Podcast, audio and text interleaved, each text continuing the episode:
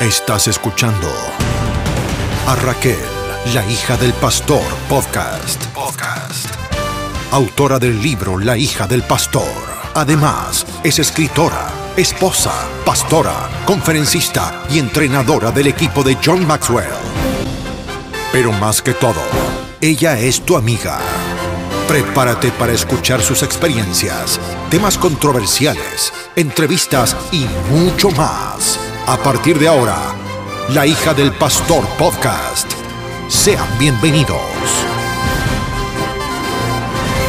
Comenzamos.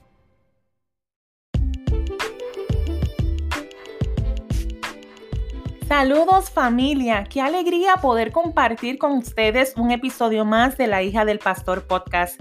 Si es la primera vez que sintonizas, te doy la bienvenida. Es un honor tenerte y nos gustaría que formes parte de una comunidad de hijos e hijas de pastores, mujeres y hombres que han sido heridos y andan en busca de sanidad y liberación. Aquí te valoramos, te escuchamos y te entendemos sin juzgar. Recibe de todos mis fieles oyentes y esta servidora un fuerte abrazo. Antes de comenzar, quiero recordarte, amigo y amiga que me escuchas, que mi libro, La hija del pastor, la verdad que muchos no se atreven a hablar, está disponible en Amazon y Kindle. También, si gustas el libro autografiado y vives dentro de los Estados Unidos, puedes contactarme y enviarme tus datos y dirección postal para enviarte el mismo. También tenemos diferentes formas de pago disponible. Una vez lo leas, no olvides dejarnos un review en Amazon y en nuestra página de autora en Facebook bajo Raquel E. Cruz. De esta forma podremos llegar a tantas vidas en necesidad de amor y restauración. También quiero pedirte que por favor me ayudes a dar a conocer esta plataforma e invites a otros a suscribirse en La hija del pastor podcast por Spotify o Apple Podcast, dándole share al mismo y compartiéndolo en tu página. En la aplicación de Apple Podcast podrás dejar tu review con un comentario del episodio de hoy y si el mismo ha sido beneficioso para ti. Si no lo has hecho, te invito a que me sigas en las diferentes plataformas sociales como Instagram y Facebook bajo Raquel E. Cruz para que estés al tanto de cada tema y pueda ver los videos en vivo. Para mí es importante conocer tu testimonio y cómo cada episodio ha impactado o ministrado tu vida, por lo que puedes escribirme a la hija del pastor podcast gmail.com. Por último, no te quedes con lo recibido, comparte con otros la palabra que ha sido impartida a tu vida. Sabemos lo poderosa que son las redes sociales para hacer correr la voz. Estoy convencida de que todos juntos lo podremos lograr. De antemano, te doy las gracias.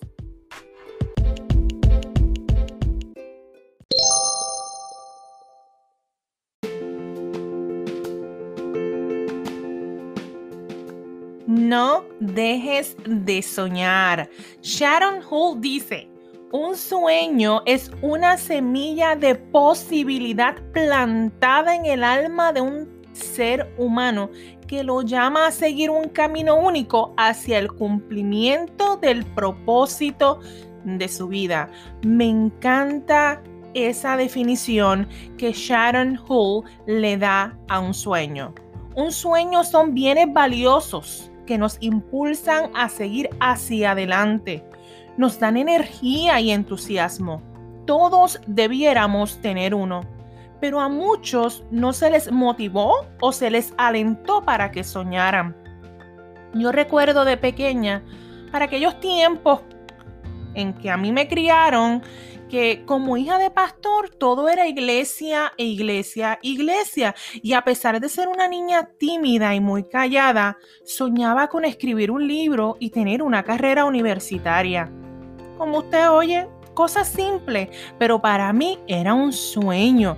Y en mi casa nunca vi ni escuché a mis padres hablarnos de una educación futura, de una carrera profesional o preguntarnos qué queríamos ser cuando grande.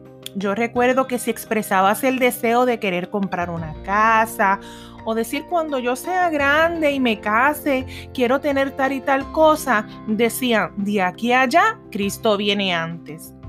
Entiendo quizás fue una época donde era tanto el deseo que Cristo viniera que solo se predicaba sobre eso y no se le daba importancia a nada más no solo lo escuché de mis padres, eran muchas las personas que repetían, una y otra vez lo mismo y por ende desalentaban a la generación que iba creciendo a prepararse para lo que querían lograr, ya que a nuestro entender no llegaríamos a vivir ese tiempo.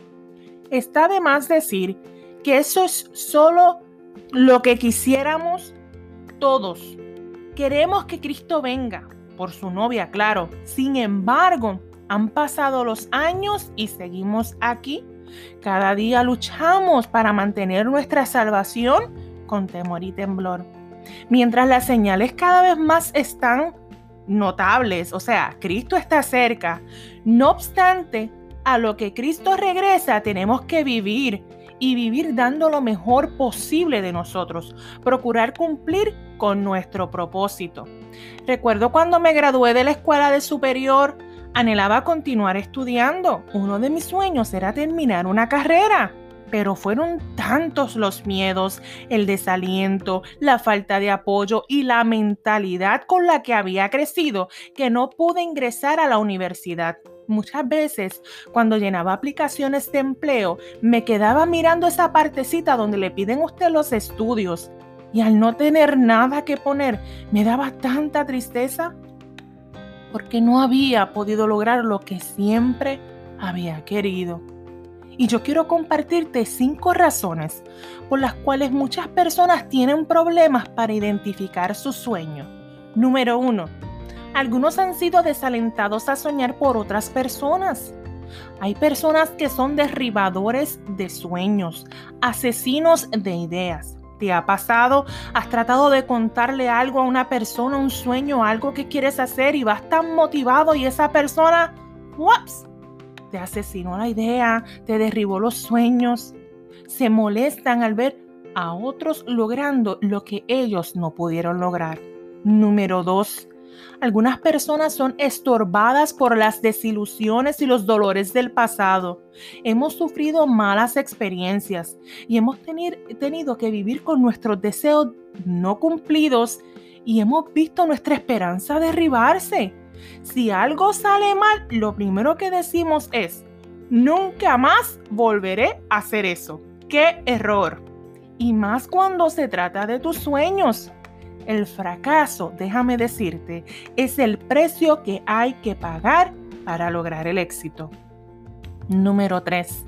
Algunas personas se acostumbran a conformarse con el promedio. Marine Down dice, el instante en el cual te conformas con recibir menos de lo que mereces, recibes menos de aquello con lo que te habías conformado. Los sueños exigen a, extralimitarse, a ir más allá del promedio. No puede buscar un sueño y permanecer en la seguridad de lo mediocre al mismo tiempo. Número 4. Algunos carecen de la confianza necesaria para seguir sus sueños.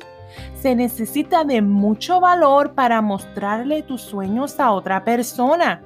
Si tienes más confianza en ti mismo, menos probable es que te des por vencido en el intento de obtener lo que deseas.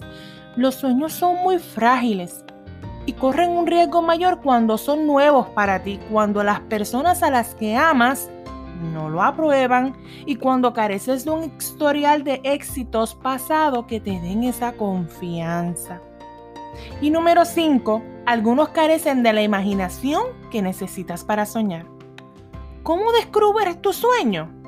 Soñando. La imaginación es el suelo que hace que los sueños cobren vida.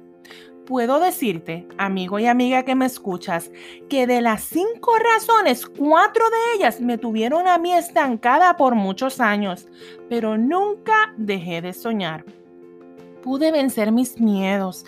Recuerdo el día que me decidí al fin dar el primer paso e ir a una universidad para matricularme. ¡Wow!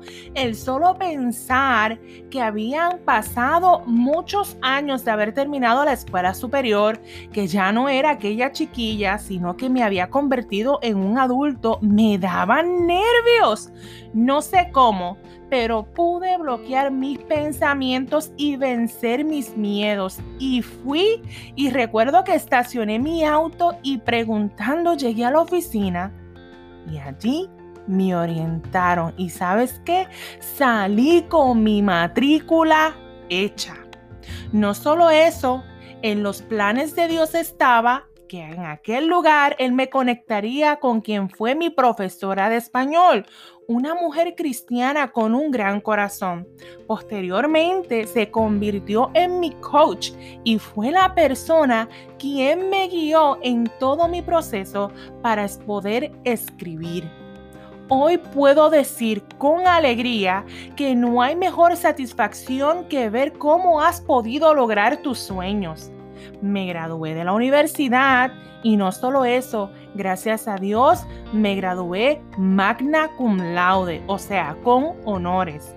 Y dos años después, ¿sabes qué? Pude convertirme en la autora de mi libro, La hija del pastor, la verdad que muchos no se atreven a hablar. No fue nada fácil, pero cada fracaso me empujó más hacia el éxito. Dale Turner afirmó lo siguiente, los sueños son renovables. No importa la edad o la condición que tengamos, aún resta posibilidades no aprovechadas dentro de nosotros y una nueva belleza que está esperando nacer. Nunca es tarde para soñar. Si has definido tu sueño, entonces estás listo para ponerlo a prueba y empezar a seguirlo.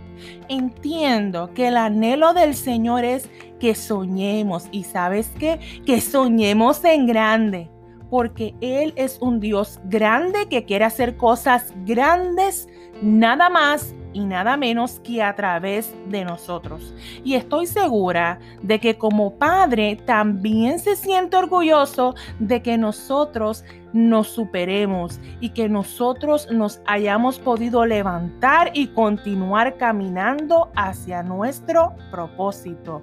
Amiga y amigo que me escuchas, no dejes de soñar. Bendiciones.